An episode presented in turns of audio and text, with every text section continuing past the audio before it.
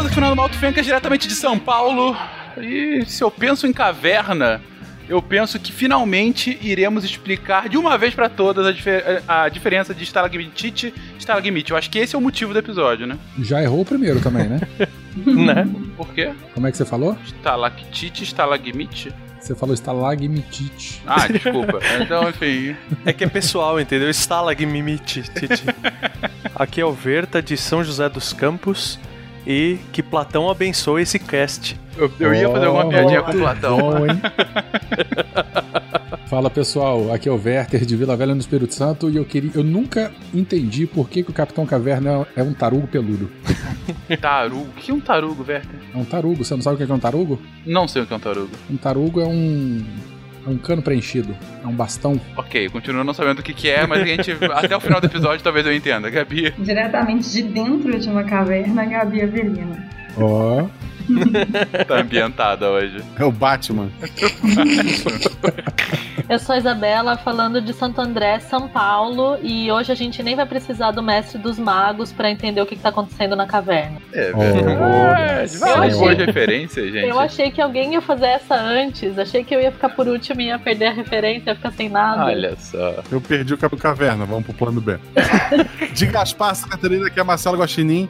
E eu aprendi que estalactite é em cima, porque Tite é em cima e eu não sei se em 2019 eu ainda posso contar essa piada. Nossa, referências de futebol, que beleza. Malta, não é uma referência a futebol. Ah, não? Não. Então eu não entendi, mas enfim. Obrigado. Você está ouvindo o Psycast, porque a ciência tem que ser divertida.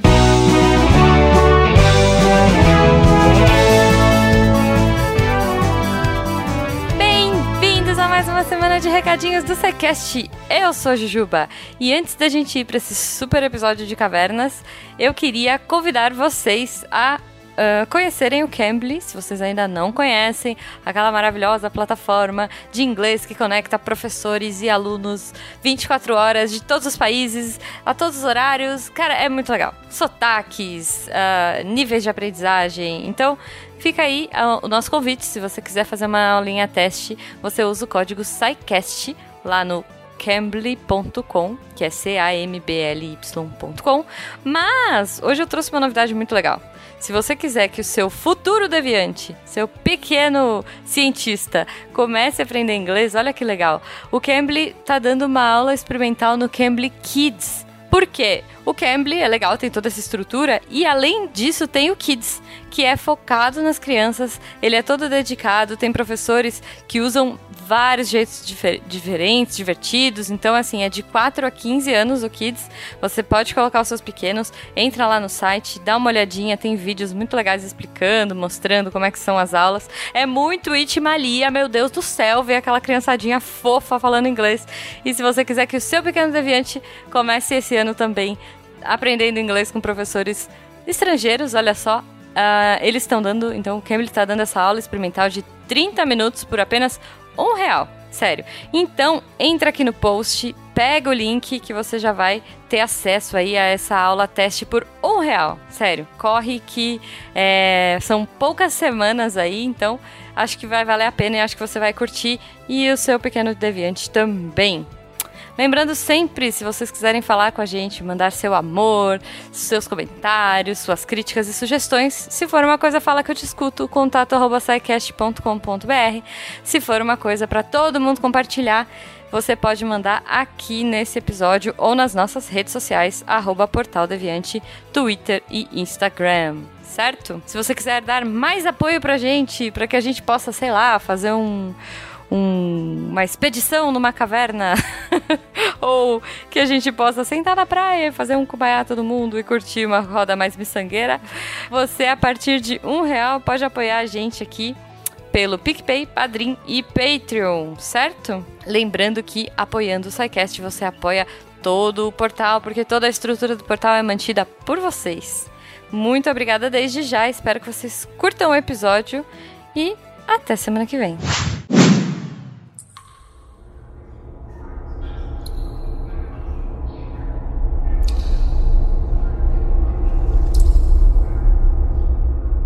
Queridões, voltamos a falar sobre geografia, a falar sobre. O que, que é? Vamos começar de. O que, que é uma caverna? Como é que a gente pode definir uma caverna? Eu sei que estaria numa aula de geografia, mas é um acidente geológico? É uma formação geológica? É o, sei lá, o habitat do Batman? Qual é o, de fato, onde, que- como que a gente pode classificar isso? E o que, que é isso, afinal? É uma cavidade natural subterrânea. Que beleza, é uma... Pronto, é isso aí. E acabou o cast. Não tá de mais nada. A gente chamou seis pessoas pra gravar pra uma frase, é basicamente isso? E eu, e eu tô aqui só pra dizer que caverna não é culpa minha, eu só faço túnel. Túnel ou toca? Qual é a diferença? túnel toca? É. Depende se o, se o cara vai entrar em pé ou de joelho. ok. Não, há quem diga que toca é escavado por bicho. Túnel por gente. Tipo guaxinim. É, exatamente. Boa. Túnel de tatu, túnel de guaxinim, túnel de megatério, as, as, as preguiças gigantes. A gente chamou justamente uma equipe bem interdisciplinar para falar de um tema que, ainda que esteja mais para geografia, é um tema bem abrangente. Então, por exemplo, o Verta tá aqui, inclusive, para causar confusão em mim e todos os ouvintes de Verta e Werther, mas por conta da profissão, por ele ser um engenheiro de mineração e saber é, é, explodir rochas e fazer túneis. Ah, já o Werther para trazer essa experiência realmente da biologia e, enfim, porque ele também gosta de cavernas e ele achou maneira a pauta. A Gabi, que, enfim, é a dona da pauta e que quis trazer essa discussão sobre cavernas e Isabela do ponto de vista de uma engenheira ambiental, de fato, e complementando aqui o cast, eu e Guaxa fazendo gracinhas. Sabe que eu sou formado em geografia, né? Só pra te lembrar. Eu sei disso. Esse é o cast que você pode participar e foi excluído, né? É, obrigado.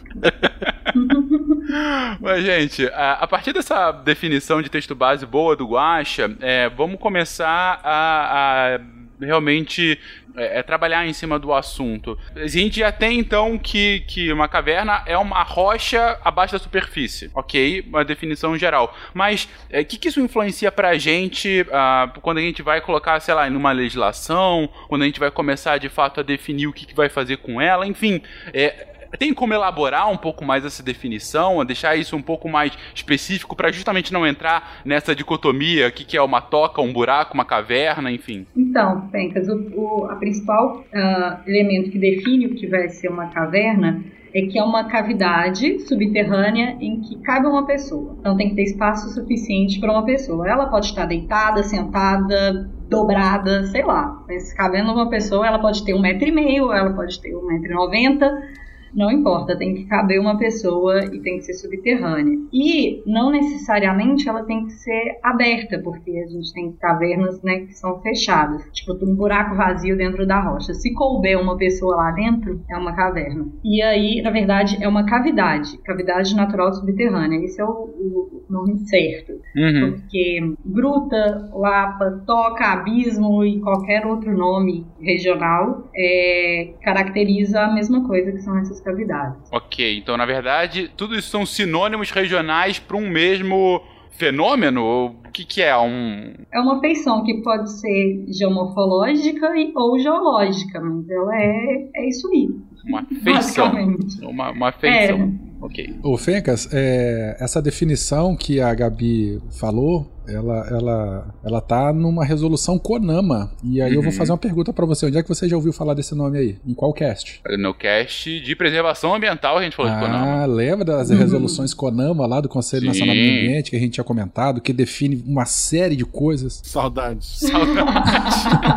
Quando existia né, uma legislação ambiental no Brasil, oh, que saudade. Não, mas então, só para só um parênteses aqui, né? A resolução CONAMA 347 de 2004 define então a- a- essa questão de cavernas aí, só para aproveitar o gancho. E toda essa questão de tem que caber um ser hum- uma pessoa em pé, deitado e tal, processos, fica bem claro assim que não é aberto por um ser, hum- humano, tem, são processos naturais. né? Por exemplo, um, um túnel de mineração, você a legislação não se aplica a ele da mesma maneira que se aplica para uma caverna. Inclusive pode causar problemas. Se eu estou abrindo um túnel e eu acho uma caverna dentro desse túnel, por exemplo, eu estou abrindo um túnel numa certa direção e eu atravesso uma, uma caverna, a mineração realmente para para fazer uma avaliação espeleológica dali, para ver se, vamos dizer assim, tem algum risco ambiental no sentido de ter alguma espécie é, ameaçada de extinção, tem alguma coisa que precisa ser estudada.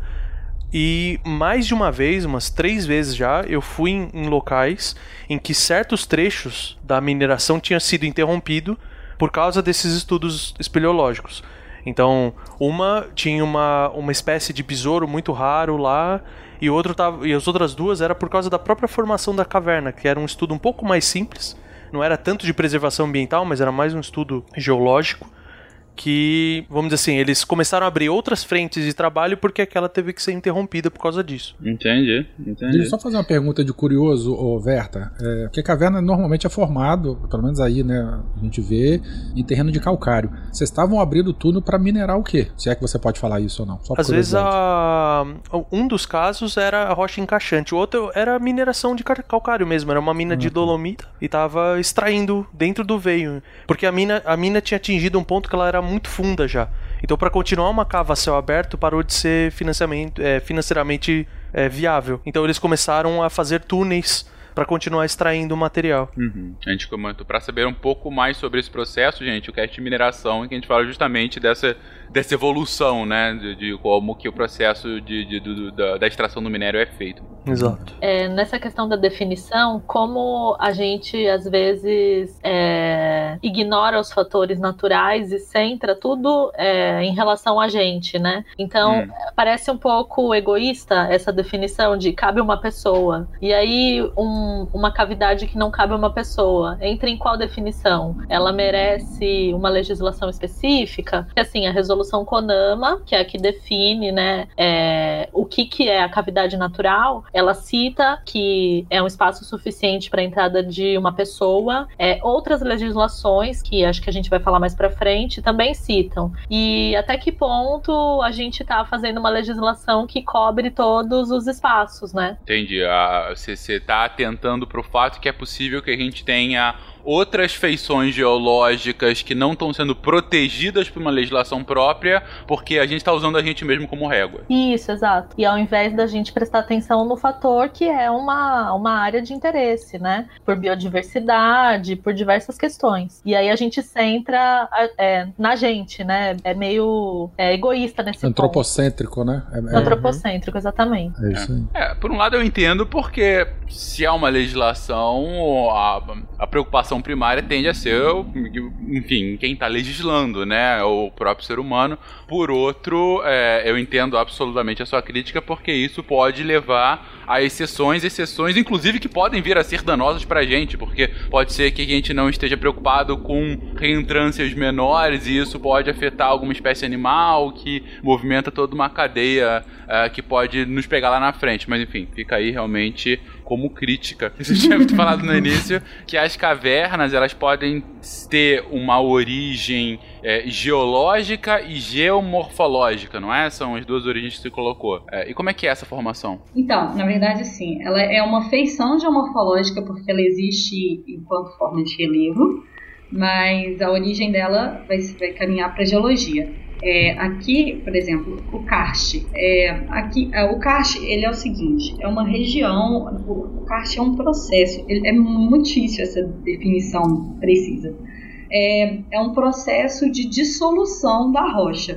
E aí, normalmente, isso acontece em áreas calcárias. E o karst, o nome, esse nome é o nome de uma região que está na Itália, no sudoeste da Eslovênia, que é uma região de rochas calcárias, onde foi identificado pela primeira vez esse processo e esse fenômeno. E aí, é, que é o fenômeno, fenômeno da dissolução da rocha. Uhum. O, essa dissolução ela pode acontecer em outros tipos de rocha que não só as rochas calcárias. Pode acontecer também é, no arenito, então a gente vai encontrar bastante caverna em arenito. Também no quartzito, aí é um pouco mais difícil, e aí é muito comum encontrar também no minério de ferro e na canga. A canga é uma, é, é uma alteração que acontece no minério de ferro, e aí na parte mais alta da paisagem a gente tem as, essas cangas. Então também é muito comum encontrar,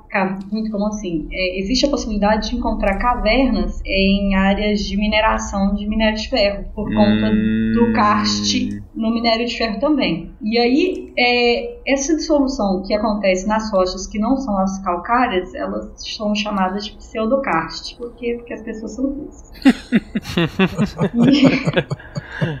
Porque o processo é o mesmo. Uhum. O que, o que que acontece? No caso das rochas calcárias, que é o mais comum, é, a água da chuva ela vai se tornando mais ácida, né, por, por ter contato com a atmosfera e também por ter contato pelo gás carbônico que vai estar aqui no solo por conta das matérias da matéria orgânica e tudo mais. E aí, é, essa água, na verdade, ela vai entrar em contato com a rocha já em forma de ácido carbônico, que é, dissolve muito fácil as rochas calcárias. É muito legal ter uma experiência na geologia para você assim, identificar se é calcário, é pingar ácido na rocha e ela tá até macia. Uhum. Como se fosse um, um, um sonrisal na água, assim, né? Faz aquela. Exatamente. Então, e isso tudo acontece é, no subterrâneo, né? Tá acontecendo na rocha que tá lá embaixo. Uhum. Gabi, Oi. com o aumento da poluição e tudo, o aumento de chuva ácida, tudo, a gente pode estar gerando mais cavernas por causa da- do aumento da acidez da água? Ah, eu acho que isso é muito especulativo, porque por outro lado a gente imperme- impermeabilizou mais o terreno, então tá tendo menos Hum. água percolando. Justo. Então, acho que não tem uma relação direta. É porque a interação é a interação desse ácido com é, as rochas calcárias que estão no solo. Então, mesmo que tenha muito mais ácido por conta de mudança climática, enfim, é, se não tiver esse contato, não vai ter essa dissolução que, que é o que permite a formação de caverna. Uhum. Ah, Eu imagino também que a gente esteja falando aqui em períodos geológicos, né, gente? Não. Sim. É difícil você falar É, que, bom, tem ah, ter uma caverna nova daqui a 10 anos. Não, é. Ok, vai decompondo, mas também não é de um dia- do dia pra noite, né? Sim, com certeza. É, embora, tipo assim, é, essas esculturas europeias, assim, que ficam. é, estátua, gárgula de Sim. igreja e tal. Já, já, é, já existem alguns sinais de decomposição, de, de danificação das estruturas por conta de acidez de chuva. Uhum. Sim, Na sim, história sim, sim. recente, assim, sacou? Sim, sim, sim. Não, mas aí que tá. É, danificação é. Você tá perdendo os detalhes. Claro, né? claro, a claro, forma claro. fica assim. Mas Tá formando realmente, cavernas em cima do Michelangelo, né? Aquela coisa. É, O pintor ou a tartaruga? a Os dois. Isso que seria o mais in- incrível. É, e, cara, sempre quando você fala de tartaruga agora, eu lembro da quinta tartaruga ninja que tem peitos. É, é, ficou isso na minha cabeça depois que você me trouxe essa novidade. Foi você que falou, né, aqui, Foi. né, Guaxa? Aqui tem informação. Obrigado, obrigado por isso. É, mas, não, não sei se vocês chegaram a ver que por conta desses dessas inundações que estão tendo cada vez com maior frequência em Veneza, né? Teve agora no final do, do- de 2019, é, boa parte das estruturas de vários prédios estão sendo danificadas porque elas são de mármore e outras rochas um, é, que, que acabam é, sofrendo ah, impacto de água salgada. Então parece que vários prédios históricos estão começando a meio que derreter por conta de aumento do nível do mar em Veneza. E, e que basicamente eles estão num pântano, né? Que justamente por conta de mudança do clima tem aumentado ainda mais, em maior frequência, né? Aí você junta aumento do nível dos mares com a força das marés e tudo mais. E, cara, tá um problemaço isso, porque a cidade já tava afundando naturalmente é, ao longo dos últimos séculos. É por conta do Soma terreno isso- mesmo, né? É, o terreno, ela tá em cima de um pântano. Ela literalmente Veneza em cima de um pântano. É, mas soma isso com o aumento do nível do mar e com é, é, pedras que reagem à água salgada, estamos aí com um puta problema pra cidade como um todo. Uma cidade turística, né? Mas enfim, eu estou mudando totalmente de assunto. Então, basicamente, água mais é, ácida que é, em contato com o calcário vai fazendo essas fissuras e ao longo de décadas, séculos, milênios, vai formando essas reentrâncias que em determinado momento podem chegar a um formato de uma caverna como a gente conhece hoje. É basicamente isso, Gabi. É, é isso mesmo. E aí, é, a gente vai chegar na parte ápice do episódio, que é a formação dos espeleotemas. Porque essa água que, né, que esse líquido que dissolveu lá o calcário, Uhum. ele tem que continuar para algum lugar, né? Uhum. E aí, normalmente, ele escorre, né? A água escorre e o, o sedimentos, o que foi dissolvido, ele vai acumulando e vai formando os espeleotemas, que, que são, né? Vai ser estalagmite, estalactite e por aí vai. Uhum. Assim, as rochas calcárias, elas vão ser formadas da seguinte maneira. A gente tem lá o fundo do mar, que a água lá é de boa, tranquila e tudo mais, completamente diferente da água de um rio, por exemplo, que está em movimento o tempo todo. Então, ambientes de lagos e o fundo do oceano, do oceano são ambientes tranquilos. E quando esse tipo de lugar acontece, a gente tem o favorecimento de alguns tipos de depósito. Imagina todos aqueles crustáceos que morreram. E aí, todos os casulos e cascas e conchas e etc. vão caindo e vão descansando no fundo do mar. E aí agora, e todas essas coisas são feitas de cálcio, né? Aí você pode me corrigir, porque eu não sei. Mas é, eu acho que é isso. Sim, sim, eles, eles, a- a- as, as- os exoesqueletos desses organismos e tal, microalgas também, to, to- todo bicho que tem concha, macroconcha ou Exatamente. microconcha. Isso aí. E aí vai pro fundo do mar. E aí aquilo vai acontecendo durante milhões de anos. Então várias casquinhas vão juntando, vão juntando, vão juntando, e aí a gente vai ter a deposição de cálcio. E aí, durante o processo né, das eras geológicas, da formação e tudo mais, a gente vai ter a formação de rochas carbonáticas e calcárias por conta dessa deposição. Então, em geral, essas rochas calcárias são lugares que já foram fundo do mar. Já foram fundo do mar e não sofreram nenhum tipo de metamor- metamorfismo. Então, não, né, não teve nenhum choque de placas ou dobramento, porque aí já evolui para outro tipo de rocha. Uhum. E aí, geralmente, esses lugares é, são áreas que são aplainadas, né? Porque quando a gente tem rocha sedimentar, a nossa paisagem é mais plana. E um lugar que, assim, que para quem conhece a região de Lagoa Santa, Sete Lagoas, Corde- Cordesburgo, aqui, ah, aqui em Minas, é uma área de rocha carbonática. É um lugar que tem muita caverna, por exemplo. Hum. E é interessante esse ponto que você falou da, da rocha não ser metamorfizada, porque como ela é só sedimentar, ela é bem porosa, e por isso que a, a água tem essa capacidade de percolar por dentro da rocha e sofrendo essa dissolução dela também. Entendi. Ela, ela dá maior possibilidade da água ir penetrando e fazendo ainda mais efeito por dentro, e aí faz ainda mais esse efeito para que a, a, a caverna vá aparecendo. É porque é uma rocha sedimentar, né? E aí é formada por deposição de sedimento. Seriam esses pedacinhos de conchas e essas coisas todas que a Gabi falou. Então pensa que tem uma, é, uma deposição de uma camada. Aí ela não vai ficar certinha em todos os lugares. Pode ser que em algum lugar caia um pouco mais, um pouco menos. Tem uma ação é, de intemperismo físico-químico ali. E aí ela não vai ficar com um perfil perfeito, né? Ela vai ficar com irregularidades. E essas irregularidades que vão deixar ela com essa característica mais porosa. Isso. Perfeito. Quando a gente vai na casa da avó, assim, tem aquele tampo de mármore, assim, na, na pia, e passa a mão, assim, consegue sentir essa, essa porosidade. Se não tiver Sim, lixado, sim. se for um tampão bem antigo, né? Uhum. Dá Uhum. pra sentir, assim, essa porosidade da rocha. Em poço também, em poço artesiano. Diga aí, eu acho. O mármore que não é de avó também tem o mesmo efeito. É, o da avó já tá mais gasto, né? Já É. molhou muita faca ali na beiradinha, assim, então a gente consegue sentir ele todo áspero. Beleza. Derrubou vinagre, né? Derrubou uma Também, porrada de coisa.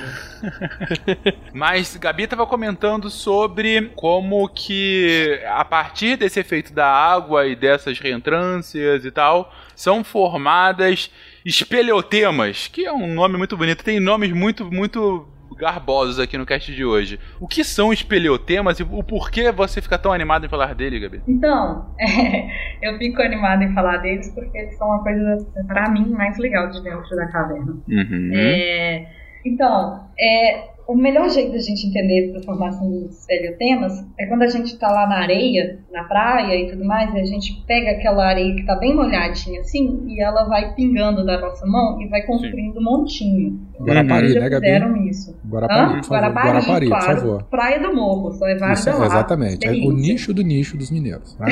Exatamente. Piada para os mineiros essa, viu, gente?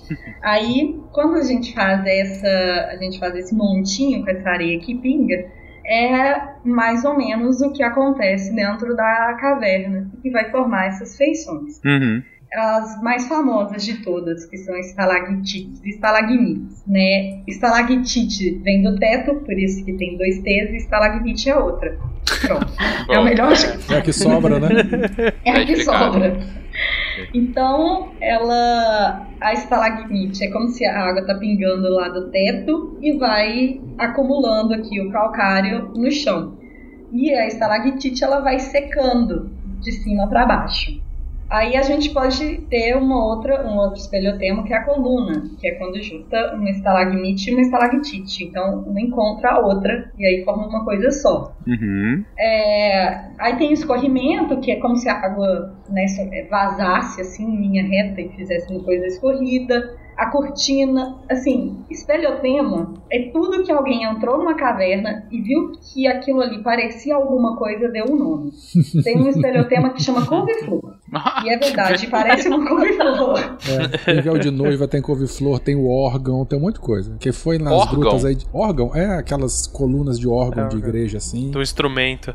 Não, não parece uma caixa torácica, Não, cara. é, eu tô pensando, parece um pulmão, sabe? Sei lá, não, beleza, um órgão de igreja, beleza. E é, é bom lembrar que quando vai visitar esse tipo de uma caverna e tal, é bonito, bate uma foto e vai embora. Não quebra e leva um pedacinho, não não destrua aquilo que levou muito e muito tempo para ser feito. Sim. É, Leva-se milhares de anos pra formar uma estalactite, mais o Pedro quer levar um pedacinho pra casa dele pra ter no quarto. É, Se tu quebrou e tirou, agora é só uma pedra, seu trouxa. É, ou escrever o nome dele raspando na rocha do lado de uma pintura rupestre também, assim, né? Uma pintura É. de 12 mil é pintura de 3 dias dele também. Idiota.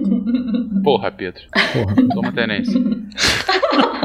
Beleza. Mas, então, basicamente, tem estalagmite, estalactite e todo o resto que a gente achar que é tipo nuvem. Você vê uma forma e dá um nome pra isso. Ah, é. É, se você escrever um, um trabalho, alguma coisa chamando de nuvem, tudo bem. Muito Não é isso, mas é isso.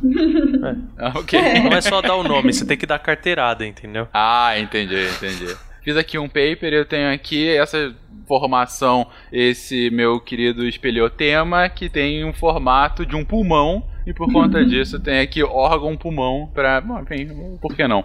Ah, o Guache comentou aí agora, justamente, ah, eu entrei na caverna e vi lá essas formações bonitas, tirei foto, não encostei, tira a mão daí, Pedro. Mas pra eu fazer isso, eu tenho que conseguir ver o que, que tá acontecendo. E a gente sabe que caverna é, é claro que na superfície, ok, você consegue ver, e pode ser que eles tenham alguns buracos assim, pra, e, aí você consiga enxergar as coisas. O que me lembra, inclusive, a grande obra cinematográfica Trapalhões na Terra dos Monstros, excelente, Claro. que é dentro da, da caverna. Documentário, documentário. É um documentário Primeiro excelente. filme que eu vi no cinema, maravilhoso. É maravilhoso, cara. beijo, a doutor infância Renato. de muita gente. a infância de muita gente. É, mas porque você consegue ver, porque tem a luz do sol lá, então. Mas é, você vai entrando mais, você fica, vai ficando escuro, vai ficando é, é, mais em penumbra, de repente fica um breu absoluto. É, tem classificação assim também pra caverna, com intensidade de luz, luminosidade? Então, tem, e aqui a gente já vai entrar na parte que diz sobre quem usa a caverna, né? Quem habita a caverna e como habita. É, e aí é dividida em três zonas. A zona fótica, que é onde tem incidência de luz natural, e aí está próxima à entrada da caverna, né? Que é onde está entrando luz, luz solar. Uhum. É, a zona afótica é onde tem. Não, a zona de penumbra, desculpa, que é o meio do caminho, né? Que é aí onde a gente ainda tem uma luminosidade, mas a gente não tem tanta identificação do que, que a gente está vendo. Uhum. E a afótica, que é pro fundo da caverna, e aí já não tem mais incidência de luz, não tem mais penumbra, não tem nada, é só escuridão. Eventualmente pode ter bioluminescência, mas aí é, não é que não, assim, não tem luz natural, né? Aham. Você pode Não. ter um. Bom, bioluminescência luz é natural, não tem luz do sol, É, você é. diz, né? E uma coisa, só do ponto de vista de segurança, pra pra quem faz esporte, né, pra visitar a caverna e tudo, a pessoa que é resgatista, é, ela tem um treinamento X pra atuar, a- ela pode fazer resgate até a zona de penumbra, mas se ela vai pra zona afótica, ela tem que ter um complemento de mais 20 horas no curso de resgate dela só pra trabalho em zona afótica, de resgate de pessoa em zona afótica de caverna, por causa da- das dificuldades, da, principalmente, óbvio, da falta de luz, né? Sim, demanda uma habilidade suplementar aí. É, então, tem um, tem um complemento no treinamento pra resgatista que é, que é só focado nisso. E aí você comentou, Gabi, que também isso envolve, claro, quem usa, né? Quem vive lá dentro. Isso. E aí, vou chamar o Werther para me ajudar, mas a gente vai ter três é, classes, três classificações para os bichos que habitam a caverna. E desculpa, assim, é literalmente bicho mesmo, tá? Porque não tem planta dentro da caverna, porque não tem luz, né? É verdade. Mas se tem uma fonte de luz artificial lá dentro, aí pode ter algum musgo, microalgas e tal, mas normalmente não é para ter, não é para ter vegetal lá dentro não. E isso é uma coisa muito interessante em ecologia de cavernas, porque toda a energia, né, a biomassa, ela tem origem de fora da caverna. Bom, então a gente já sabe que lá dentro na zona fótica não tem luz. A exceção são organismos bioluminescentes, mas isso não suporta a produção primária, enfim. E a gente já tá careca de saber disso. Mas essas três classes são bastante interessantes a gente entender também a origem do nome delas, né? É, são os troglóbios, os troglófilos e os trogloxenos. Troglo é, significa buraco, fenda, caverna, né? Então, é, é, essa primeira parte é justamente disso que nós estamos falando. Bios significa vida, né? Então, assim, os troglóbios são aqueles organismos que têm todo o teu ciclo de vida dentro da caverna. Né? Eles não, não saem da caverna em nenhum momento. Então a gente pode falar aí de, de aqueles peixinhos, camarões, aqueles bichinhos todos brancos que não veem a luz do sol nunca, nem na zona de penumbra, então não tem olho, tem a pele, não tem pigmentação na pele. Em compensação, os órgãos dos sentidos, né, desses animais é bastante desenvolvido. Então se for um peixe, ele tem uma linha lateral bastante sensível para captar o mínimo de vibração na água. Se for um inseto, ele vai ter apêndices corporais longos, né? Porque o bicho não vê, mas o máximo que ele conseguir projetar, né, os seus apêndices aí ou estruturas acessórias para os lados, ele pode se antever a um predador ou ele pode identificar uma presa com uma maior facilidade. né? Então, é, é, são- esses organismos têm uma série de adaptações né, bastante interessantes. Então, como eu já falei, né, os prolongamentos dos, dos órgãos locomotores sensoriais, aumento desses órgãos é, sensoriais, redução da prole, isso é uma coisa interessante. Então, são animais que não têm muitos filhotes, porque nunca se sabe quando é, vai conseguir arrumar alimento. né? Então, se manter já é difícil. Você manter uma cria deve ser mais difícil ainda, né? Então, é, isso é bastante interessante. E eles são animais que eles têm resistências a, a- resistência à oligotrofia. Oligotrófico é aquela região que tem pouco nutriente ou pouco alimento. né? Quando a gente fala de um lago oligotrófico, a gente está falando de um lago que tem pouco nutriente. Então, esses animais eles passam metabolismo lento, né? Por- e aí eles acabam passando também muito, muitos períodos de tempo sem se alimentar. Então são bastante adaptados. E muito interessante, que às vezes você pode ter duas ou três cavernas. Se você pegar um indivíduo de uma caverna e colocar na outra, ele pode não sobreviver. Porque ele é tão adaptado ao ambiente de caverna. E aquela caverna onde ele sobrevive, se você trocar ele de caverna, mesmo que seja numa zona, numa zona afótica aí, ele não sobrevive. Ou é bem provável que, ele não sobreviva. Então são assim, organismos muito dependentes do, do ambiente. Mas uma, uma dúvida que eu fiquei, por exemplo, não tem plantas. Onde, qual que é a base da cadeia alimentar deles? Tipo, da, da onde que vem? Eles comem ah, resíduo do- da própria rocha? Da rocha não, mas algo que solubiliza na água é a base da... pode vir matéria orgânica de fora. Tem muitas cavernas, né, que elas são sumidouros ou o rio ele vem, tem uma folha, por exemplo, que cai na água do rio e ela acaba vindo e vai para dentro da caverna. Então lá dentro da caverna ela vai ser depositada e vão vir or- organismos que vão se utilizar daquela biomassa e vão ciclar aqueles nutrientes e ela vai entrar, vai se decompor e vai entrar na cadeia trófica. Isso é uma coisa. Entendi. Outra coisa também, isso se a gente vai falando do, do- do hábitat aquático de uma caverna. Mas a grande maioria da biomassa vem através do guano, da, das fezes dos morcegos. Os, os, morcegos eles entram inclusive nessa segunda categoria aí, são os troglófilos. Tro, tróglos, então, é a caverna, filos é afinidade. Então, organismos que têm afinidade. No nosso caso aqui, aqueles que passam é, um período do teu ciclo circadiano dentro da caverna, outra, outro período fora. E os uhum. morcegos, eles são os melhores é, exemplos disso aí. Né? É, de dia, ele vem para dentro da caverna, e de noite, ele sai para poder se alimentar de inseto. Ele se alimenta de inseto, enche a barriga, volta para dentro da caverna, defeca, junta aquele monte de guano, né? aquelas camadas enormes que no passado foram, inclusive, explorados para salitre né, por Sim. conta do, do, do, nitrato e tal. Já tivemos é... uma guerra por isso. Exatamente. E o, esse guano, ele é a, é, a bio, essa biomassa, ela serve de tanto de hábitat quanto de alimento para uma série de animais decompositores, principalmente é, insetos, né? E esses Entendi. insetos eles acabam virando, é, eles são elos de cadeia trófica para eventualmente algum outro organismo maior. Então toda a, a, a, energia de uma caverna ela depende da biomassa que vem de fora. O, o fluxo de energia, perdão, de uma uhum. caverna depende da biomassa que vem de fora. Ah, Respondido, Verta? Por muito obrigado. Imagina. E então você falou dos troglóbios, que são os que sempre estão dentro da caverna e são adaptados para isso, e às vezes hiper especializados. Dos troglófilos, que são uhum. aqueles que vão e voltam, que passam boa parte da vida na caverna, mas saem também para viver. É, e ainda faltou o de melhor nome, que são os trogloxenos, que aí parece nome químico. Quem são é, eles? Na verdade, o, esses xenos aí de exógeno de fora são aqueles animais que eventualmente visitam as cavernas. Né? Um, um felino, répteis, pequenas aves que elas entram, ficam na borda ali, ou ficam ali para capturar um, um morcego que sai, ou utilizam a, a, a, borda da caverna até a zona eh, de penumbra ali como uma área de, de, procriação, uma área de abrigo.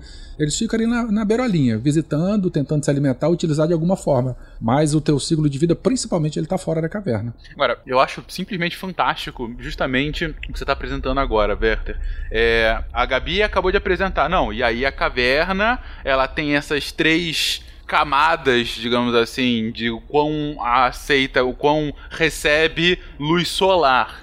E chega num ponto que você não tem luz solar. E aí foi inclusive a pergunta do, do Verta: ah, mas como que você tem uma cadeia dentro disso se não tem a luz solar. E a luz solar é a base de basicamente quase todas as cadeias alimentares do mundo, porque é a partir da luz solar que vem justamente as plantas e que estão lá na base da cadeia. E, e, nesse caso não tem planta.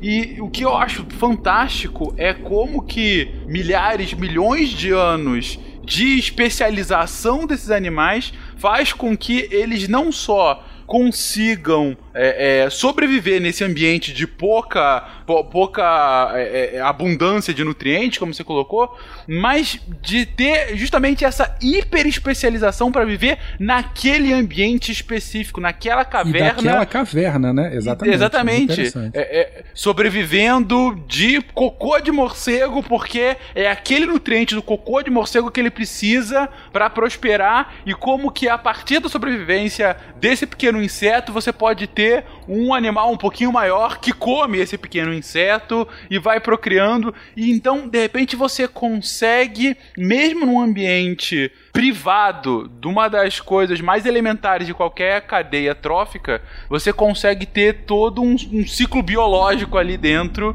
E aí vem o lindo doutor Malcolm de Jurassic Park falar que a vida encontra um jeito. Cara, isso é, é maravilhoso. E é por causa dessa delicadeza, da especialização desses seres vivos, essa delicadeza, que existem esses protocolos de mineração. Meu, você achou uma caverna, para absolutamente tudo. Não segue, porque qualquer bobagem que você fizer ali, você destrói meia dúzia, no mínimo, de. Muito mais, né? De, de cadeias e e ligações de seres vivos por causa disso, né? Que o que o Werther falou de eles têm uma especialização tão grande que até, por exemplo, eu achei uma caverna, se eu vou tirar esse ecossistema dali e tentar alocar ele em outro lugar, eu tenho uma dificuldade enorme de fazer isso. É, não é, sei se a então... dificuldade é impossível mesmo, né? Porque São organismos muito sensíveis, né? E, e qualquer mudança mínima você pode prejudicar aí as, as relações tróficas. Exatamente. E aí, Fencas, é, tem um outro troglo que é bastante famoso e tem a ver com a minha introdução, que são os trogloditas. Já ouviu falar Sim. de troglodita? Quem que são os trogloditas? São as pessoas que falam mais de uma língua. Mentira, diga lá. São os homens, daquilo- os homens das cavernas, né? O troglo, então, novamente, né, com essa definição de abrigo, buraco, caverna. E o dita é bastante interessante que ele é um sinônimo de expressão. Dizer, falar, expressão, se expressar por sinais. E olha que coisa linda. Os trogloditas são os homens das cavernas que utilizavam as bordas das cavernas fazendo as suas pinturas rupestres ou outros tipos de artes rupestres que acabaram ficando ali naquele local é, que eles utilizavam de abrigo. É, é- é- é muito lindo. A hora, o dia que eu entendi o significado de troglodita, eu fiquei muito mais apaixonado por essa história aí da colonização recente da humanidade. Principalmente aqui na Não. região do Brasil, que pô, tem, um- tem um histórico muito bonito. De- exatamente. E, e interessante, eu também não sabia qual era a origem, não. E, e- ou seja, a gente usa hoje uma expressão troglodita como uma pessoa, assim, às vezes é usado como. Bruta, exatamente. É. Pouco, pouco sofisticada, né? Uma pessoa antiga, sei lá. É, é, de É, e olha fato. que lindo, né? É aquela pessoa que se expressa, né? Exatamente. na- na- na- por sinais. Eram os artistas da sinais sua época. Eram os artistas da sua época. Nossa, é- isso é lindo, isso é lindo, é muito bonito. E entender essa coisa, dinâmica cara. deles é muito bonito.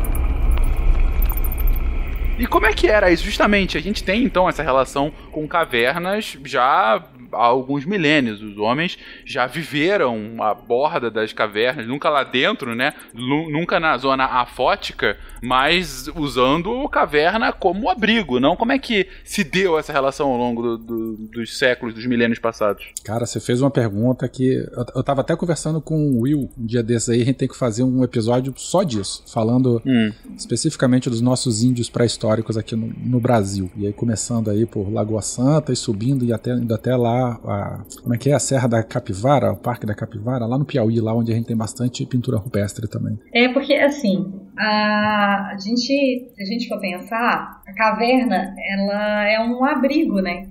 Até a zona fótica ali, por exemplo, ela protege da chuva, ela pode proteger de algum animal que está atrás da gente ou qualquer coisa assim. Então, é, a gente vai encontrar essas figuras rupestres e tudo mais nessa área, nessa zona fótica, né? Porque era aquele lugar que abrigava e que acolhia. E, e nem só isso. A, como a caverna é misteriosa, né? A caverna cria na gente essa sensação é, de interesse, de diferente. Tem um outro universo dentro da caverna, um universo que a gente não conhece, seres que a gente ainda está descobrindo e por aí vai. As coisas na, na caverna, dentro de de uma caverna, são muito únicas. E aí todas essas questões elas são um pouco místicas, sabe? Então também é comum é, a gente encontrar as cavernas, grutas e tudo mais que tenham para as pessoas, né, para a sociedade atual e para as outras, é, esse valor de sagrado. É, é bem comum esse tipo de coisa. De, por exemplo, histórias de gente que vai né, fazendo um licenciamento ambiental e encontra com uma caverna, e aí lá dentro tem uma imagem de santo, sabe? É, a, a caverna tem essa questão de sagrado também. Aí, pra, né, aí isso é mais. Uh, contemporâneo nosso. Mas, é, por exemplo, o caso do Peter Lund, né, que encontrou. Ah, essa história é linda, essa história é linda. A gente tem que fazer um, episódio só sobre a história dele, mas fica para Só outro sobre dia. Peter Lund. Só do Sim, Lund. Lund é a história dele de Lagoa É. Santa. Mas fala aí, Gabi. Então, é, porque ele foi um dos principais, assim, desbravadores aqui dessa região cárstica aqui, nossa, né, ao norte de BH. Então, de encontrar várias cavernas, ah, é- isso é tão impressionante que aqui em Lagoa Santa, metade dos bairros da cidade fazem menção a. Então tem Dr. Lund, é tudo bairro, por conta, tipo assim, sabe? É, o cara, ele, na época dele, fez coisas incríveis nesse tipo de trabalho de espeleologia e encontrar fóssil e de exploração mesmo, que era uma, era uma coisa comum na época, né? Os naturalistas, eles tinham essa, essa coisa de descobrir coisas. O Lund ele veio da Dinamarca como um naturalista e acabou se instalando, foi do Rio de Janeiro, do Rio de Janeiro subiu para Minas, se instalou ali na região de Lagoa Santa e tem uma passagem muito interessante que no dia, segundo Eduardo Bueno, tá? No dia 10 de outubro de 1834, o Eduardo Bueno tem um vídeo muito lindo contando essa história dele. Ele estava num bar lá na região de, como é que é o nome? De Curvelo e de repente entra um, um, bronco, um cabloco bronco, com a cara meio de gringo assim e resmungando que, tipo assim, puta que pariu, eu nunca mais quero trabalhar nessa terra, eu quero ir embora daqui, reclamando do Brasil, reclamando da vida, né? E eu duvido que tenha algum dinamarquês que vai entender o que eu tô falando aqui, então eu vou esbravejar mesmo e tal, não sei o que lá. E o Lund, ele era dinamarquês, ele entendeu tudo o que esse cara falou. E esse, esse, esse, essa pessoa, que eu esqueci o nome dela, ele era um explorador de salitre de caverna. Então, antes do Lund, ele já tinha, já estava há algum tempo explorando essas cavernas, é, justamente para explorar o guano, né, por conta do salitre, para a produção de pólvora de fertilizante, do que for.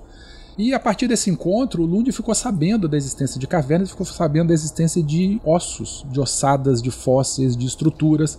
E ele, né, naturalista, científico, cientista, tinha aquela visão, né, de, de, é, é, é enfim, aquela visão naturalista de querer entender um ambiente, ele se encantou. E a partir de, de, dessas informações que ele teve nesse bar, depois de uma, de uma, dose de cachaça, ele começou a explorar a região. A partir daí, ele fez é, registro de uma série, dezenas ou centenas de cavernas. Como eu falei, né, é, catalogou uma, um monte de, fósseis, identificou a, a, a, preguiça gigante, o megatério, identificou vários esqueletos. Ele fez uma coleção de, é, de fósseis muito linda, muito maravilhosa, que o Darwin faz referência a essa coleção. Hoje essa coleção ela está no Museu de História Natural da Dinamarca, mas o Darwin na origem das espécies fala dos fósseis Lund aqui na região de Lagoa Santa. E uma coisa bastante interessante é que ele foi ajudado, acompanhado por um, um ilustrador, o Peter Brandt, também dinamarquês, que ele desenhou uma série de aquarelas, fez uma série de pinturas registrando o dia a dia né, das descobertas, é, colocando em papel é, é, na forma de arte, é, catalogando as descobertas do Lund. E esse acervo também está lá na região da, da Perdão, está no Museu de História Natural da Dinamarca. É, essa história é muito bonita. E tem uma passagem muito interessante que, em, em um momento, o Lund descobriu ossadas humanas nessas cavernas, porque até então uhum. ele só descobria fósseis, né?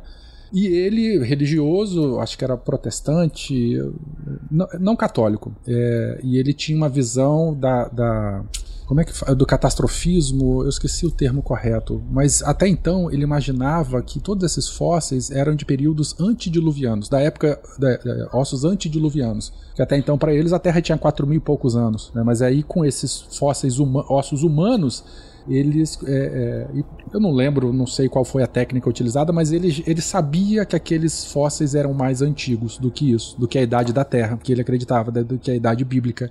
Então isso deu um, um, choque muito grande na cabeça dele e ele parou de procurar é, fósseis humanos. Então ele parou a escavação de, de, de registros humanos justamente para não entrar em conflito com as convicções religiosas dele. Isso é bastante interessante também da história. E lembrando também né, que nessas regiões, nessas cavernas, aí eu não vou lembrar, não vou saber dizer exatamente qual foi, é onde foi encontrado o fóssil da Luzia, em 1975, o ano que eu nasci, né, que é o registro mais antigo de ocupação de, da espécie humana nas Américas. Acho que com, do, com 12 mil, 12 mil e poucos anos atrás. Bem antes de Luviano. Bem antes de Luviano, exatamente. Não, e o cara, só para terminar a história dele, porque é muito apaixonante. Morreu, né? Morreu, foi super famoso, era uma pessoa muito querida, muito quista na comunidade.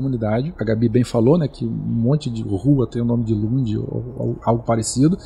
Ele tinha uma banda, ele formou uma banda, dessas bandas de interior, que tem um bumbo, tirol, a corneta, né, que tocava para ele, ele era um patrono de uma banda dessas de, de, de cidadezinha no interior e ele deixou instruções claras para quando ele morresse. Ele queria que a banda dele tocasse durante três dias e três noites. Ele queria um, um enterro muito festivo e com muitos fogos de artifício. Então ele falou: durante três dias, eu tô rindo aqui, mas eu tô rindo nervoso. A banda tocou. No último dia, pra, na virada do último dia, os fogos de artifício é, terminaram. Vocês conhecem essa história aí da biblioteca dele ou não? Já ouviram falar? Não. Olha só que louco, hein? Acabaram os fogos de artifício. O que, que a galera fez?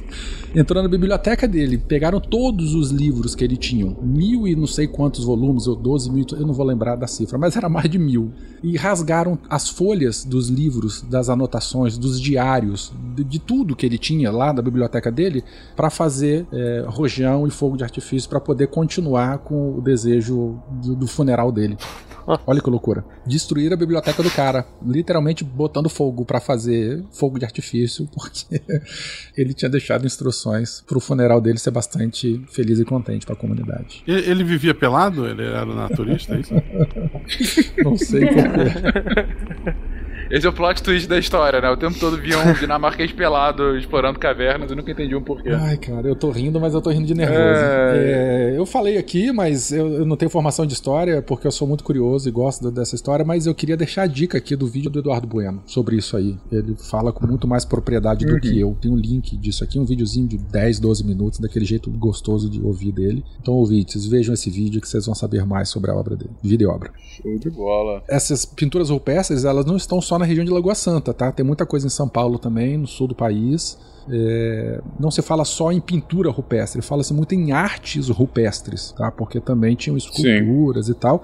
E a gente tem um sítio muito bonito também na Serra da Capivara, lá no Piauí, onde tem umas ilustrações muito famosas. Eu não sei se o ouvinte já viu uma- uma- um painel assim muito bonito que tem um, um- um animal, um quadrúpede, com um filhotinho na barriga, assim, sabe? Um por cima do outro. São umas ilustrações muito bonitas. É, mas enfim, só para lembrar que a gente não tem só aqui em Minas Gerais, mas está espalhado aí em outras áreas do Brasil. Show de bola. Gente, vocês comentaram lá no início do episódio sobre justamente a questão de licenciamento ambiental. O, o Verta já comentou isso algumas vezes aqui, sobre a, a preocupação que se tem, principalmente em, em, é, mineração, quando se acha uma, uma caverna que não estava sendo mapeada, quando é necessário algum tipo de intervenção. Como é que se dá isso? Como que a gente, a gente explora a caverna, a gente contorna ela, é, é, ou a gente simplesmente não mexe, deixa como tá, enfim. É, então, o melhor seria deixar como tá e, né, encontra uma caverna, dá meia volta e volta. Mas tem coisas que é, que tem que ser naquele lugar, né? Por exemplo, mineração é um caso que você não pode, se você está querendo tal tipo de mineral, você não pode explorar em outro lugar, tem que ser ali.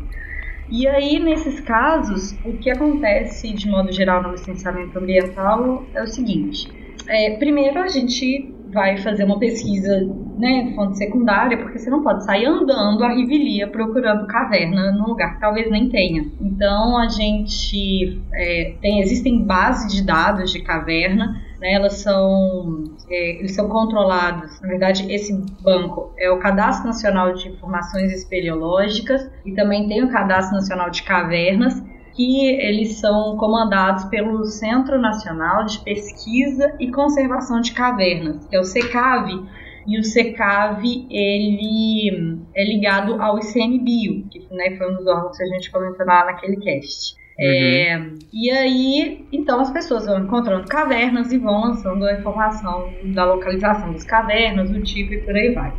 E aí, é, o que é comum ser feito é um estudo de prospecção de potencial espeleológico. Então, eu vou cruzar uma série de fatores, como os solos, o tipo de geologia, as formas de relevo, o tipo, é, o uso do solo, né? Se eu tenho pastagem, se eu tenho floresta, ou se eu não tenho nada. E também a altitude. A gente cruza isso e aí que são assim elementos fáceis de mapear para a gente encontrar o potencial de ter caverna ou não numa área. Uhum. E aí, imagina que a gente tem uma área que é muito alto potencial, a gente vai fazer o caminhamento, então, para ver se de fato a gente encontra uma caverna naquele lugar. E aí, imagina que a gente encontrou uma caverna na área que a gente pretende explorar. É, aí é preciso fazer uma série de estudos, né, que vai ser a bioespeleologia, justamente para a gente saber a questão dos troglófios e todos esses tróglofos para a gente saber quem que está morando ali naquela caverna, qual é o nível de especificidade dessa espécie. Então imagina, é muito comum da gente ter, como o Werther falou, é, animais que só vivem naquela caverna e numa outra caverna parecida eles não viveriam. Então todas essas questões elas vão sendo levantadas para a gente é, determinar qual é o nível de relevância daquela caverna. É, outra coisa que pode ser determinante é o jeito da, é, o modo que aquela caverna foi feita. Ela foi feita por dissolução, mas aí de uma tal maneira, porque isso pode acontecer. Então a gente vai percebendo tudo que é único nessa caverna ou não, porque tem caverna que não é única mesmo. O processo é parecido com todas as outras, não tem nenhum troglófilo, não tem outro glóbio e, e tudo bem. Então, caso a gente imagine que é uma caverna de relevância máxima, então tem espécies que são endêmicas daquela caverna, só existem lá.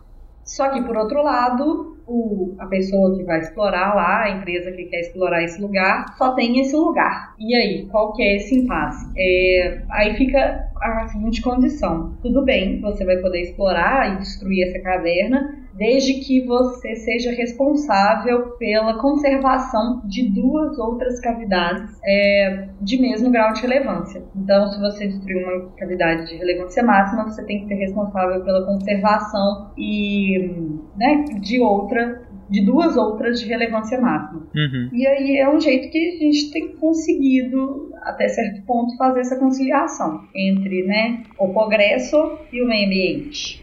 Então, foi o que foi encontrado. Uhum. Essa ideia é mais ou menos a, a- algo que está um pouco mais próximo, mas que a gente vê de supressão arbórea. De, ah, eu vou cortar uma árvore da minha rua, eu preciso doar tantas mudas, Sim. né? A, a legislação, ela tenta buscar esse, esse equilíbrio de uma certa forma por causa disso que foi dito, de... Às vezes a mineração, ela precisa passar por ali, né? O, o veio de interesse está cortando a região daquela cavidade, né? Então tem, vamos dizer assim, você não pode simplesmente ir e, e destruir, né? A, a perspectiva de, de lucro, ela não pode ser, vamos dizer assim, razão suficiente para você destruir aleatoriamente as, as outras coisas, né? Essa é uma, Uhum. é uma, é uma das grandes preocupações e, e é algo assim que de eu começar a estudar no curso de mineração até eu me formar, a gente já viu que já começou a, a melhorar isso. E hoje em dia a, o, o cuidado ambiental está muito maior. Né? Uhum. Então, vam- vamos dizer assim, a preservação da caverna do ponto de vista de mineração, ela vira uma. Ela, como a maior parte das minerações pensa em dinheiro, vamos dizer assim, ela tem que ser computado também. Porque dependendo do grau de. Vamos dizer assim. A- qual a palavra que você usou? É O, o- o nível máximo de relevância, é isso? Relevância. Uhum. É. O grau máximo de relevância, como ela tem que cuidar de outras duas, pode ser que isso seja suficiente. Se eu tenho um veio que é pouco rentável ali, pode ser que isso inviabilize, né? Pode ser que aconteceu igual esse- aquele caso que eu falei, que eles começaram a abrir frentes para outras direções, entendeu? Porque não. é, é, vamos dizer assim, era mais fácil simplesmente mudar o planejamento e e preservar aquela, aquela própria cavidade, mas isso assim foi uma exceção, né? Normalmente as empresas, principalmente de maior porte, elas arcam com esses custos, né, de, de proteger outras duas cavidades de mesma relevância e manda ver, entendeu? Taca ali pau ali. Uhum. do ponto de é uma forma de tentar é, colocar uma, um pé de igualdade numa situação que não era o esperado, né? Então, o ideal, pensando no- na questão da preservação, seria não mexer nesse ambiente. Não mexer nesse lugar, porque a gente não sabe é, biodiversidade, enfim, você vai entre. é, De, uma certa forma, você vai acabar com, essa, com esse ambiente. E aí a, a legislação age para achar uma forma de colocar uma recompensa, né, por essa, por essa exploração nesse lugar. E a gente, não sei se a gente pode dizer que é, os, os benefícios que virão, por exemplo, essa conservação dessas duas cavernas, é, compensam a, aquela anterior? Será que a gente pode dizer? É uma, eu acho que é uma questão, né? Porque por mais que sejam é, cavernas, tem o grau de relevância igual, né? Máximo seria, é, a gente vai estar perdendo um lugar que a gente não sabe o que tem ali, né? Ah, perfeito. Sobre o que vocês comentaram, acho interessante o ponto que a Gabi trouxe e a Isabela complementou depois uh, de atenção entre desenvolvimento e, e conservação, né? É, a, a Gabi traz, olha, a solução é se é uma zona que não dá para não explorar, então você tem que pelo menos preservar outras duas. Mas a Isabela fala, ok, mas é, é equivalente isso? É, é, de alguma forma, de fato, é, me dá o aval de eu destruir um, um, um ecossistema é, é se eu proteger outros dois. Enfim, é, de fato há uma paridade aí, tem uma igualdade, mas enfim. É, a gente volta a um tema recorrente quando a gente vem falar de meio ambiente aqui no SciCast, que é lembrar para o ouvinte que discussões ambientais são discussões de desenvolvimento. Então, essa tensão sempre vai existir, né? sempre vai existir. É, até que ponto a gente quer avançar em, em, em questões uh, ambientais de conservação, até que ponto há uma flexibilidade, a gente vai discutir ou não. É, sobre o tema, mas de qualquer forma, não querendo chegar a conclusões aqui, mas sim é, enaltecendo o que é um, uma problemática, né? Ah, eu acho válido a reflexão, de fato, que nível de conservação há de se ter, que nível de desenvolvimento há de se ter. É, a gente comentou isso no cast de preservação ambiental, se essa dicotomia é um jogo de soma zero ou não, né? Enfim, né, fica aí a sugestão para que vocês ouçam novamente, ou ouçam pela primeira vez, o cast de preservação ambiental, em que a gente volta a falar um pouquinho sobre isso. Até porque essas cavernas, às vezes, também têm um ganho econômico para o ser humano a existência delas, não? A gente estava até comentando do, do João João, tira sua mão aí da estalactite e só. Era Pedro. Pedro, Pedro. O João tava comportado. ah, mas ele foi influenciado. Pedro não tirou e foi lá e acabou colocando a mão também. Então vocês dois tirem a mão daí e falemos. É, é, tem um, um, uso econômico de turismo aí, não? Tem. E, assim, as paisagens que envolvem as cavernas, elas são muito bonitas. É, quando eu estive na Chapada Diamantina, por exemplo, nós visitamos quatro é, pontos turísticos associados à caverna. Ou seja, é, tem um ganho socioeconômico muito grande e aí já abrange uma outra área que é do ecoturismo e buscando um turismo sustentável também, se a gente for pensar nisso, né? Sustentável para aquela sociedade, para aquela população. É, por exemplo, na Chapada Diamantina, né? Tem o Poço Azul, que é uma caverna que é enorme e a gente consegue fazer mergulho e tudo mais, e é impressionante a nitidez da, assim, sabe? Você vê as pedras lá no fundo da água. É, lá também tem a Gruta da Pratinha, que também dá para fazer mergulho, e tem outras duas que são só de visitação, que é o Poço Encantado. Aí o Poço Encantado ele foi descoberto tipo na década de 70, alguma coisa assim,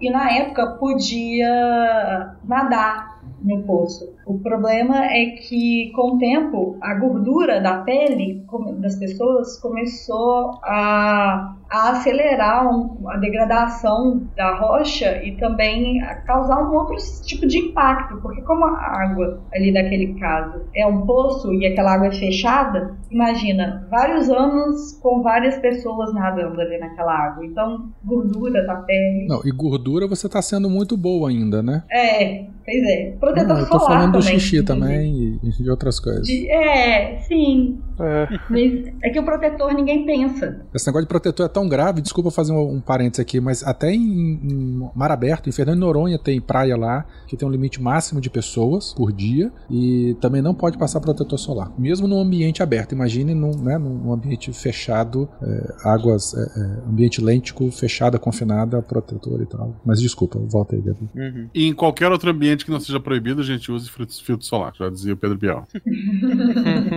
As cavernas, elas são uma boa oportunidade para desenvolver o turismo sustentável nas regiões. Envolver aquelas comunidades né, no, na, nessa fonte de renda, que é o turismo, mas fazer isso de modo que seja viável para aquela comunidade e tudo mais. E aí, assim, eu falei da Chapada Diamantina porque eu vi muito isso lá, né, do turismo sustentável. E aí eu acho, através do turismo, é a maneira mais viável, entre aspas, da exploração das cavernas, sabe? Como uma fonte de renda tudo mais. Você já visitou as grutas daí de Lagoa Santa também ou não? Da tua região? Então, eu já visitei a gruta Maquiné e a Lapinha, né? Que são as maiores. O problema é que eu tenho muitos problemas com cavernas. Eu tenho muito medo. Eu tenho claustrofobia. E aí, não de verdade, mas sabe? Assim, e eu fiz uma vez um curso de mapeamento de caverna. E a gente tinha que entrar numa cavidade, fazer rastejo na cavidade, ou seja, não dava altura. Você andar dentro da caverna, você tinha que rastejar. E no final tinha um rio no fundo da caverna e tudo mais. E aí eu visitei todas essas que eu visitei lá na Chapada Diamantina com bastante medo. Eu entrava, sentava e ficava só admirando, sem mexer. E depois eu saía.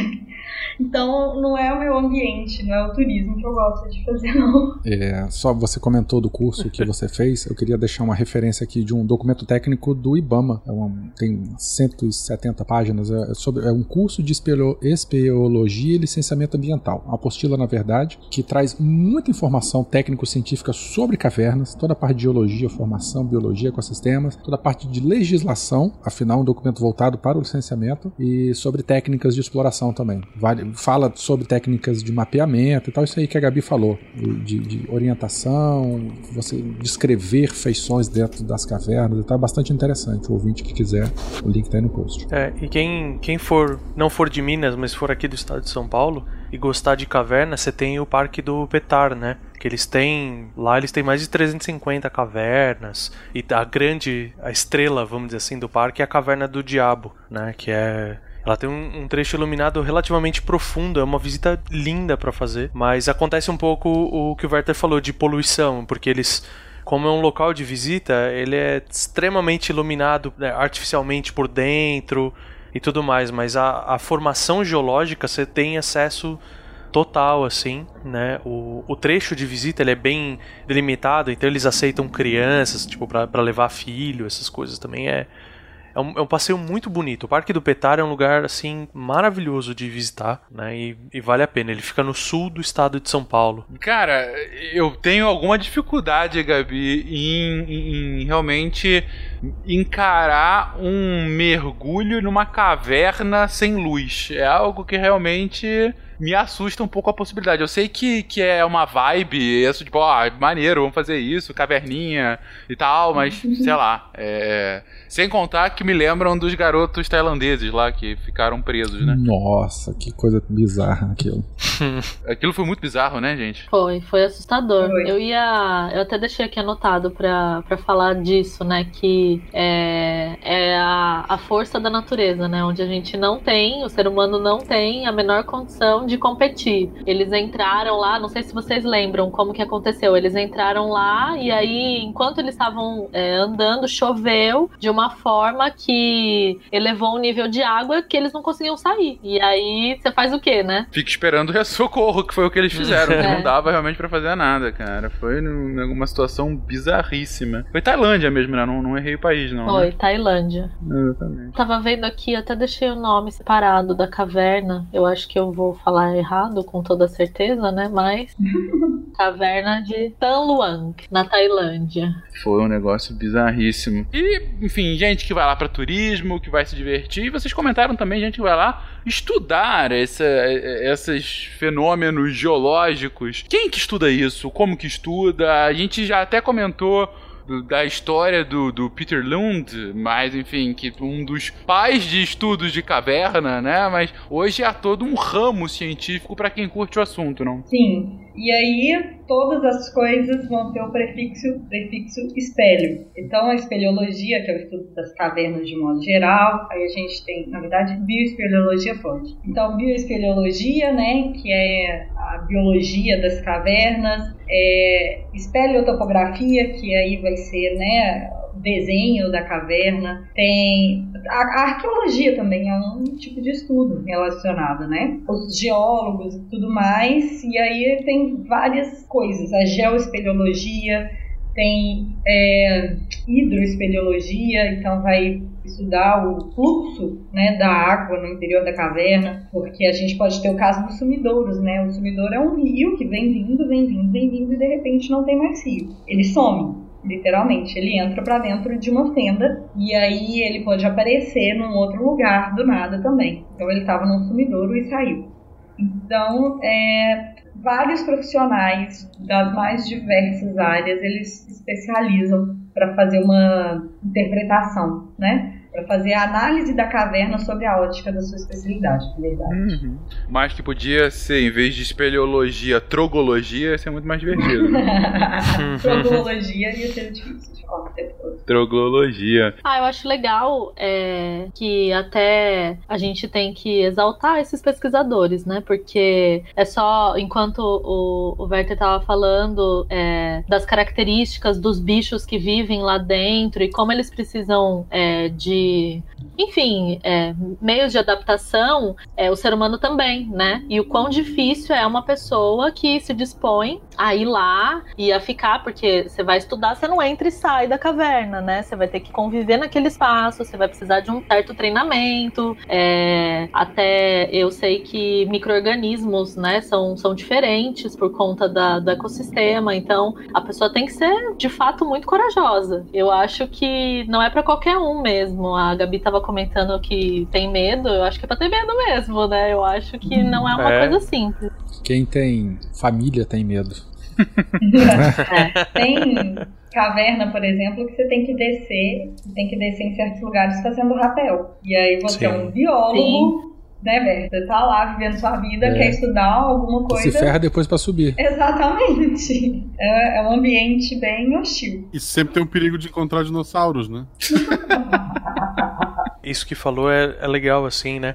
E não, o cara não tá estudando a caverna, mas um cara que tá sempre envolvido é exatamente isso que foi dito. É o, é o cara de rapel. É o cara que, que é o guia, vamos dizer assim, né? Ele não, não tá lá pra estudar e tudo, mas é, o- é o cara que vai garantir que o time vai entrar, vai poder fazer as pesquisas todas e sair, né? Uhum. Que é o. É, é- é um cara que, junto com os outros, tem que ser também reconhecido porque ele, é o, ele acaba sendo o responsável para que todo mundo entre e saia. Viu? Sempre bom colocar aí o, o asterisco. Só um dado que eu achei legal da Sociedade Brasileira de Espeleologia, que eles fizeram um mapeamento. Eu- depois que eu fui ver que existe até outro mapeamento que é feito pelo ICMBio, né? Por esse órgão que tá ligado ao ICMBio. Mas é, pela Sociedade Brasileira de Espeleologia, eles fizeram um levantamento de 7.907 cavernas no Brasil. E aí eu tava lembrando do que a Gabi tava falando do, do solo de Minas Gerais, é o lugar onde mais tem é, cavernas no Brasil, dessas estão mapeadas, óbvio, né? Eles ainda estão fazendo esse, esse levantamento e alimentando esse banco de dados, mas é, o estado do Brasil onde mais tem cavernas disparado é o estado de Minas Gerais, por conta da, da formação geológica mesmo, né? É um, é um solo que é, permite a formação de, de cavernas e ambientes cársticos. É, eu, eu visitei há bastante tempo, na época que eu tava na faculdade, Sete Lagoas, em Minas, a gente vê a questão de caverna e tal. E a gente chegou a passar numa casa que tinha sido engolida pelo chão, porque simplesmente ficou oco embaixo dela e ela afundou. Isso se chama dolina. Eu escrevi um texto para o portal explicando a diferença entre cavidade e dolina e o processo de formação de dolina. Leiam meu texto. Ok. Fica aí meu merchan oportuno.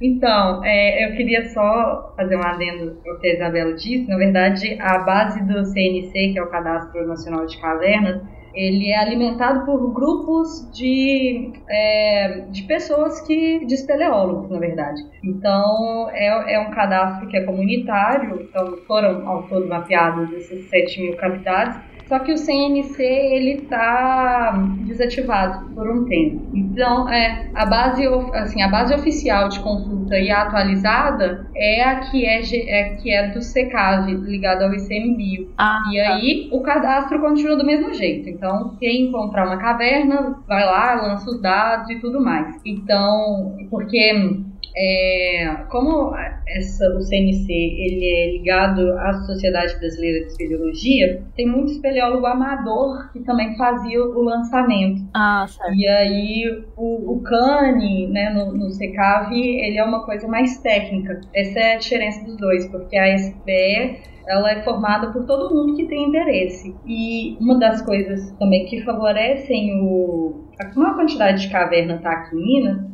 é que os primeiros grupos de espeleólogos do Brasil foram formados aqui. Então, há mais tempo, uh, essas áreas estão sendo pesquisadas e tudo mais. Então, é, é, existe esse centro de espeleologia, que é nessa região que a gente está comentando de Lagoa Santa, Sete Lagoas e aqui em BH, que centraliza isso. Então, isso acaba favorecendo também o, o número maior. Beleza. Vou deixar linkado duas te três teses feitas pelo Instituto de, eu acho que é Paleontologia da USP, da, da USP, sobre grafismos rupestres na região da Serra do Cipó, Lagoa Santa e Serra do Cipó também, da Helenice Maria, Vanessa Link e Andrei Horta. Os links estão aí no post e quem se interessa, desculpa falar disso, mas eu sou apaixonado pelo assunto. Então tem bastante gravura, figura, mostra toda como é que se faz a documentação, como que se interpreta, onde estão os sítios, diferença de, de de época, de idade de uma tribo para outra, bastante interessante, então link no post. Falamos tudo o que poderia ser falado sobre cavernas, de onde vêm, para onde vão, como são exploradas, como não são, como deveriam,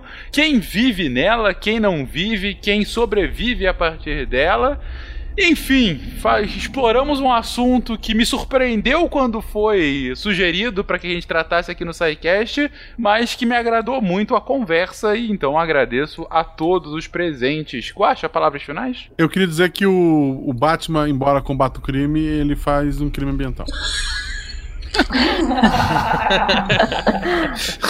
ai, ai. É isso.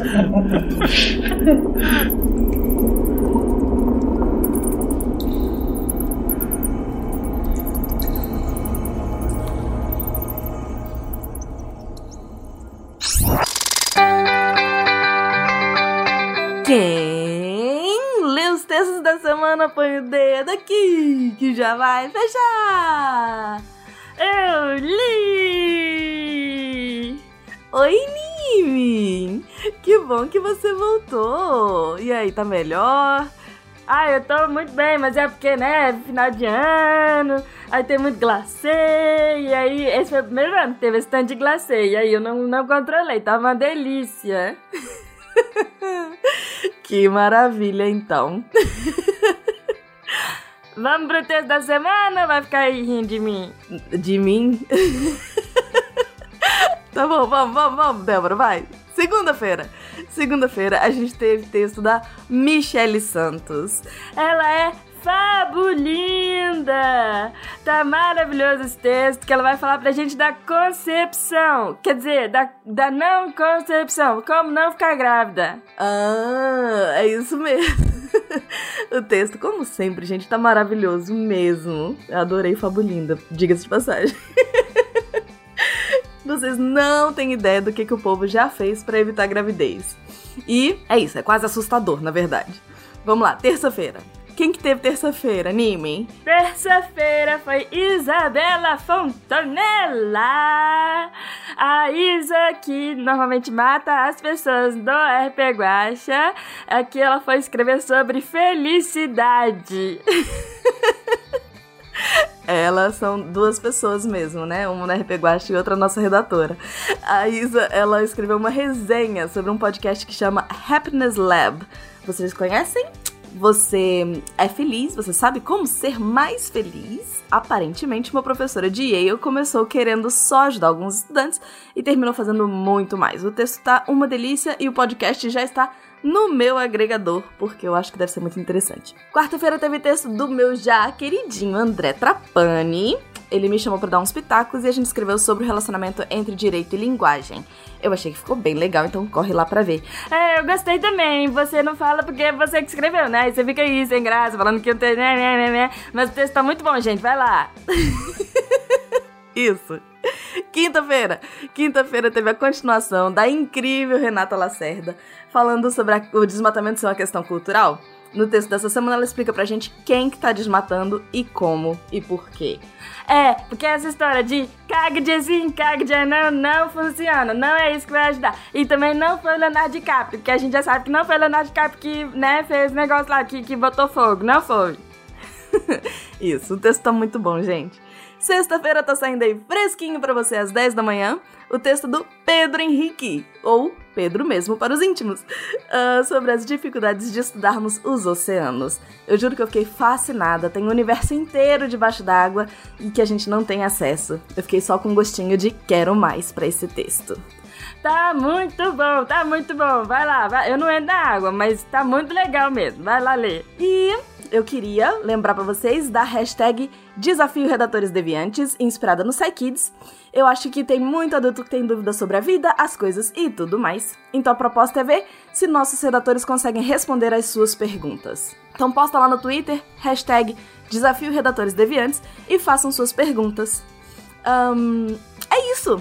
É isso? Nime? Só isso? Já chegamos a 4 minutos. Lascou-se. É isso, pessoal. Só lembrando que uh, se você também quer se tornar um redator deviante, é só mandar e-mail para contato.sicast.com.br. Aqui é a Debbie Cabral, editora do portal. E anime! Apagando a luz da Torre Deviante. Clique. Se a ciência não for divertida, tem alguma coisa errada. Tem que ser divertida. A coisa mais divertida que tem é a ciência.